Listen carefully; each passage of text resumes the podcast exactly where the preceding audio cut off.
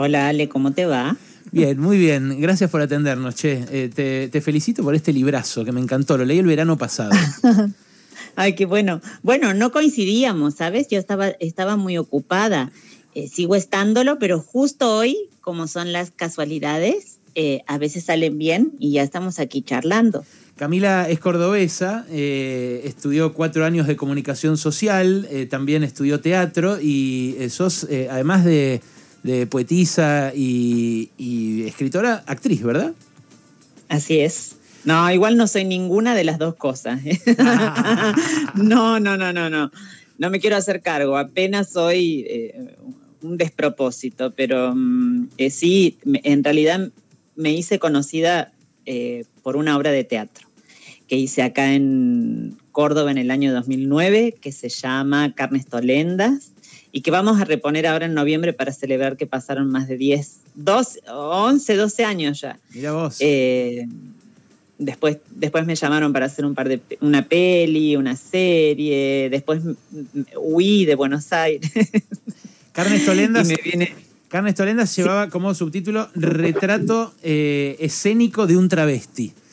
Sí, nosotras quisimos ser irónicas diciendo un travesti, pero no se nos entendió. Eso te iba a preguntar. Tuvimos, que corregirlo y ser políticamente correcta. Bien, bueno, el, libro está cruzado por esto, por la ironía, por, por la, picaresca. A, mí, de verdad, me encantaron los relatos, pero el, poema en cuestión es un poema que me parece que es un, poco largo para, para leerlo completo. Eh, pero eh, si querés, leo un cachito, Camila, y me contás. ¿Te parece? Bueno, dale. Dice, la busqué, sí, pero no para hacerle daño, sino para saber qué escondía entre las piernas que vos adorabas tanto. ¿Qué era lo que te hacía suspirar con tanto dolor cuando el día te sorprendía en mi cama? La busqué para verla cara a cara y medir sus agallas. La busqué para preguntarle sobre sus modos de amarte, para aprender los nombres con los que te llamaba. Lo hice porque la odiaba porque me recordaba lo yermo que era nuestro sexo. La busqué para saber su nombre y comparar su piel con la mía. Esto me, me, lo retrotrajo Luciana Pecker en su nota de Infobae de hoy sobre el asunto que tiene hablando a todo el país pero volví al, volví al poema y, ¿Qué hace? Ahora digo yo, ¿qué hacemos nosotros hablando sobre eso? Porque es un poema... Es Con esa libertad. Es un poema que habla de la otra, ¿no? Es un poema que habla de la otra y de la otra... ¿Sabes qué fue verdad? Yo lo hice de verdad. Fui y toqué el timbre de su casa así una mañana pasada de, pasada de rosca, como se dice. Sí. Eh, y la conocí, la vi por primera vez, no, le dije que era yo, ni mucho menos. Eh, me hice pasar por otra persona. Espectacular. Eh, igual, de todas maneras, viste, yo leí la nota de la Luciana Pecker y me da la sensación de que le ponen muchísima expectativa a los maridos, primero y principal. Eso que, que, la idea de completud que te puede dar una persona es obligar a la persona a fallarte cada vez que pueda, porque nadie te puede dar todo. Eh, de manera que yo celebro si es un arroba marido, lo celebro, porque hay alguien que está haciendo algo con pasión, algo que está, eh, que claramente la apasiona. Eh, no sé, no son tan sagrados los maridos, me parece. Ya no es como era antes, viste que esas mujeres que se casaban, terminaban el secundario, se casaban, empezaban a tener hijos, criaban a sus hijos y la vida pasaba por lo que el marido traía de afuera. Ya podemos salir a buscar las cosas nosotras, así que no son tan importantes, salvo que te den hijos o que te mantengan muy, muy bien, como es el caso, el caso de Wanda. Pero no, si ella también trabaja y hace fortuna. Claro, ella también labura. Es más, le hace ganar guita no, entonces que lo deje, que se busque otro, con esa cara. Eh, estamos hablando con Camila Sosa Villada, que es escritora, que es poetisa, actriz. Camila, ¿el, ¿el marido qué responsabilidad tiene en todo esto? Porque aparece como una especie de nene, ¿no? Tironeado. Sí, bueno, pero la gente coge, eso es lo que pasa, que mm. siempre va a coger, que nunca va a dejar de hacerlo, además. Eh, a veces es con su esposa y a veces sucede con otra. ¿Qué vamos a hacer? El amor no puede estar cimentado solo en eso. No se puede cimentar una relación solamente en, que sea únicamente para vos. Eh, más allá de lo doloroso que pueda resultar y aceptar además que el amor es doloroso y que a veces te eh, traiciona y que a veces te hace daño, otras veces te hace sentir exultante. Eh, bueno, como los mandarinos, a veces da mandarinas, a veces no da mandarinas, pero mm, no sé si es hablar de responsabilidades. Yo, porque además estoy muy acostumbrada a haber tratado con hombres casados durante muchos años por mi ex profesión, porque como buena ex yo digo prostituta en retirada, no digo ex prostituta. Eh, siempre me acosté con hombres casados. Y la verdad es que, em, bueno, nadie te puede completar nada. Vos en un momento decís, incluso en la, introducción, me parece, del libro, eh, donde vos decís, nunca supe bien si odiar o amar a los hombres. Eh, cerrás diciendo, no es que sea una distancia irreconciliable, pero la verdad los conozco muy bien a los hombres. Yo, mismo, yo misma solía ser uno. Eh, y, desde, esa, desde esa otredad, que a veces es, eh, no lo es tanto, ¿te parece que el, hombre es el que inventa todas estas ficciones o todas estas cargas sobre la pareja o son los dos? No, todos participamos. Lo que pasa es que solo se reconoce una parte. Viste, ahora eh, cuando fue todo esto, yo leía eh, un montón de comentarios que decían en las redes, decían cosas como, bueno, eh, comparaban una foto de Wanda antes con una foto de Wanda ahora, cosa que me parece además una guachada total. Horrible. y decían, ves que no somos feas, somos pobres, decían todas, ¿no? Y a mí me, eh, yo decía, mira qué loco cómo se reconoce siempre sobre, eh, sobre el, que está por debajo una obviedad como decir, bueno, no, no es que somos eh, feas, es que somos pobres. Entonces yo decía, ¿por qué no decir no son lindas, son ricas? Y se armó una cosa medio moral ahí en Twitter, viste que siempre andan al salto por el bizcocho para dejar en claro que son buenos. Sí eh, que son eh, eh, etcétera. Pero claro, cuando se trata de los que están por debajo, cuando se trata de ponerse a una misma en a, ver qué mugre tiene una adentro, bueno, ahí entonces ya no, no hay que hablar de los demás, no hay que no hay que opinar sobre, sobre la belleza ajena, etcétera, etcétera. Y yo decía, bueno, una propuesta de lenguaje eh, que sea, bueno, ¿por qué no pensar que eh, reconocemos solo el poder que tienen los hombres en las relaciones? Bueno, porque el patriarcado se lo otorga, porque se lo otorga se lo otorgan los amigos, se lo otorga la madre, el padre, el hermano, etcétera, etcétera, pero nosotras también les damos ese lugar si no nos retiramos de, eh, si no nos retiramos y si no nos vale madre eh, que el tipo sea fiel o no sea fiel. A mí me interesan otras cosas de los tipos más que la fidelidad, aunque por supuesto que siento celos, por supuesto que eh, me siento despreciada, si se quiere, que me bajan el precio, porque decir, ¿cómo si yo era única? Bueno, eso te iba a preguntar, ¿tuviste, porque vos en el libro hablas de, largas parejas, eh, englosás eh, largas historias de amor que pueden ser ficción o no, pero eh, ¿estuviste en pareja así con contrato de exclusividad? Sí, he estado con parejas con contrato de exclusividad y lo he roto, por supuesto. Eh, porque no, aparte, ¿sabes qué? Tampoco tolero la cosa esta de, eh, abrirlo y, de, y hablarlo y decirlo. ¿Viste? Esta cosa de decir, bueno, no seamos infieles, me voy, negra, me voy a dar un baño que tengo que ir a, a una con otra con otra, ¿me entendés? Eh, eso tampoco lo soporto. A mí lo que me gusta es así una infidelidad, inventar una infidelidad, porque ahí vos estás haciendo eh, una historia, estás haciendo, creando alguna criatura eh, en la que vos tenés que mentir, eh, inventar, bueno, trabajar. En, otro sentido, si, si te interesa continuar con tu pareja y tu pareja se ofendiera porque se enteró de que estuviste con otra. Eso me gusta más. No sé, eh, ¿sabes qué me dejó así? Eh, tantos años de... Eh, tantos años de ser como una paria sentimental, ¿sabes? Mm. De creer que eso que me habían dicho, ¿sabes?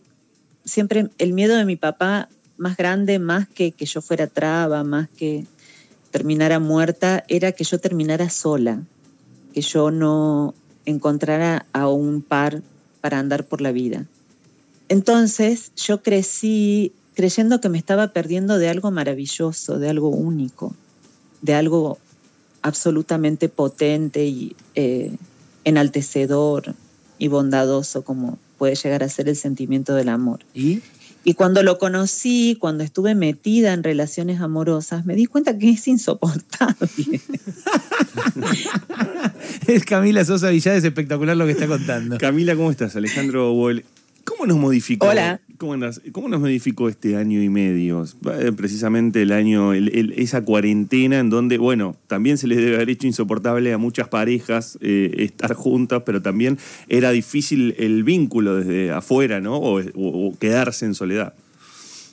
Eh, bueno, quedó el tendal de solteros, de, de- de- de- de solteras, quedaron separadas, es una cosa, una sale afuera y es cadáveres por todos lados. Pero eh, hablando más en serio, yo creo que estamos más estúpidos, que estamos más tontos, que eh, salimos a la calle y no tenemos cintura para movernos. En, en el centro lo veo, la gente se choca Totalmente. se lleva por delante, en- en- porque además eh, estuvimos muy, muy narcisistas, no sé cómo explicarte. El hecho de estar solos, encerrados, nos metió muy para adentro con uno mismo y, por ejemplo, yo hice muchísimos Zooms eh, durante toda la cuarentena. Sí, como todos. Y claro, la y el pésimo. hablar para afuera es sacar algo, ¿entendés? Vos sacás algo de, de adentro tuyo eh, al hablar. Y eh, por defecto en las pantallas estas de Zoom, todo el tiempo te volvía, porque vos te estabas Mm. viendo todo el tiempo hablar, era desesperante. Mm. Entonces, eh, bueno, nos quitó, me parece que un poco, si ya veníamos mal, además, si ya estábamos medio en el horno respecto a considerar eh, al otro como, como algo, eh, bueno, esto, yo digo la palabra opaco, porque me parece que es lo que más le cabe. Alguien al que vos tenés que respetar, ¿entendés? Bueno, eso me parece que lo afectó bastante la pandemia. Además, a mí la- particularmente, perdón, y a Sí. mí particularmente, como soy acuariana y siempre voy a contra reloj de los demás, eh, me fue bien en el amor, me fue bien eh, en el trabajo, me fue bien con el dinero. Yo bajé de peso, me tonifiqué, tengo el culo más duro, más redondo. Eh, me, me terminé de arreglar los dientes. Yo, sabes, durante muchos años tuve vergüenza de mi dentadura. Porque bueno, mis padres eran pobres, no me podían hacer tratamientos de ortodoncia ni nada. Entonces yo juntando la platita mes a mes y todo lo demás, me hice la ortodoncia entera. Tengo una sonrisa, oye, pero Penélope Cruz es al lado mío, eh, es fea.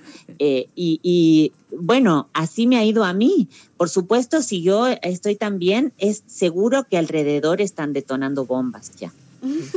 Pero además digo, eh, ¿cómo te va? Nahuel Prado te saluda, Camila.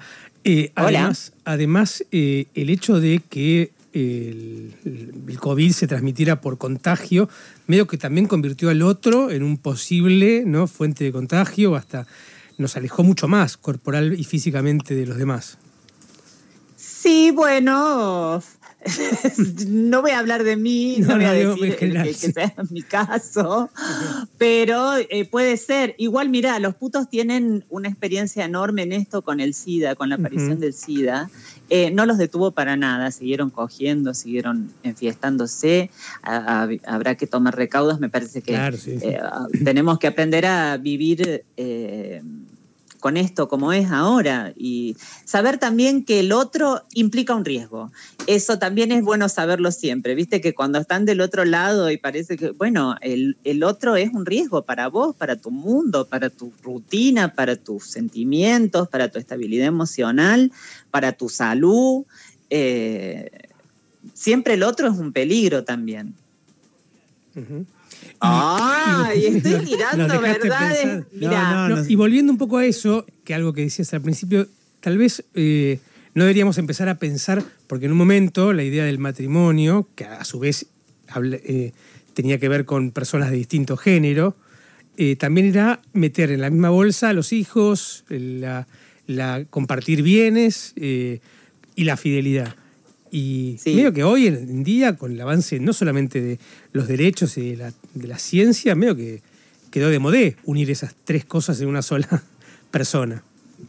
Sí, eh, por eso te digo, la idea de completud me parece que es el- la peor idea que podemos llegar a tener sobre eh, alguien al que queremos y alguien que nos quiere, que es exigirles que nos den todo. Yo leí un libro bárbaro de un tipo, de un filósofo que se llama Pascal, Pascal Quinard, un libro, el único libro del que me gustó, además, que se llama El sexo y el espanto, donde él hace como una mm, investigación en torno a la sexualidad en Roma y cómo nosotros heredamos una sexualidad llena de estatutos eh, y nuestras, nu- nuestro sexo se volvió una práctica melancólica. Y él dice en un momento algo así como, bueno, que la fidelidad era solo para asegurarle al tipo que los hijos que la mina tenía eran de él Claro. Claro, siempre fue así. que sus herederos eran de él.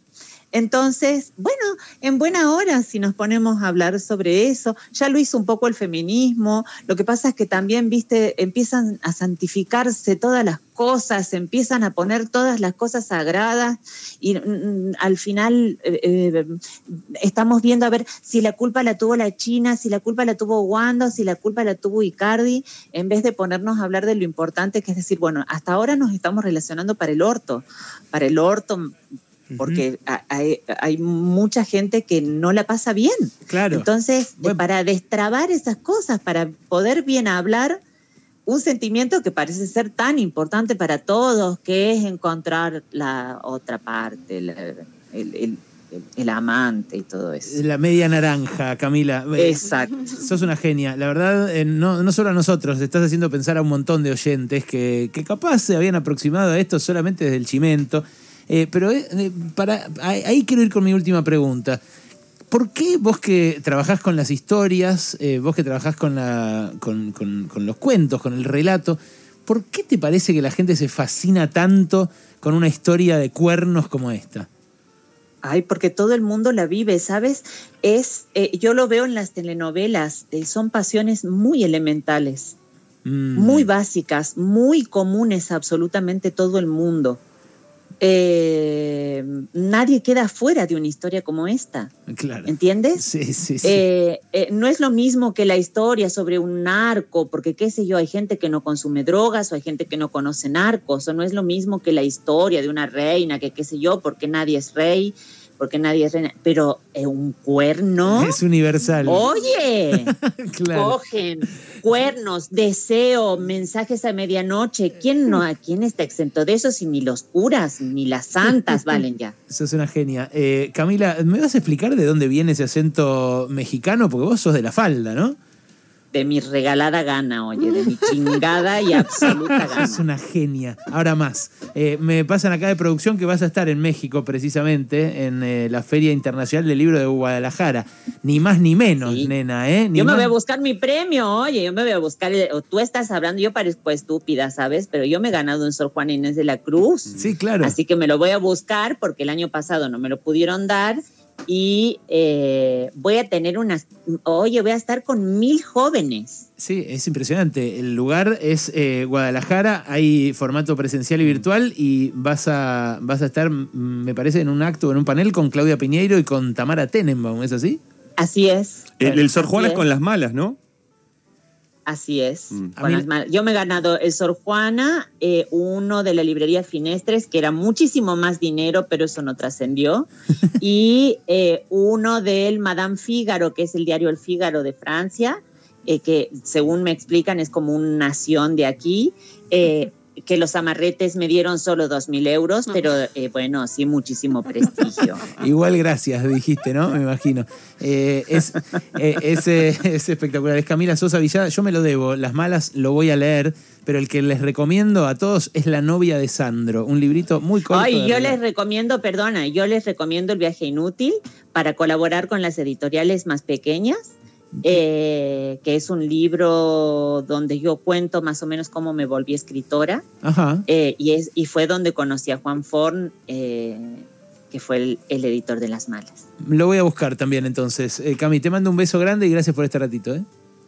Besos, adiós. Adiós. Camila Sosa Villada hablando desde otro ángulo del asunto que tiene en vilo a toda la sociedad, el afer Mauro y Wanda.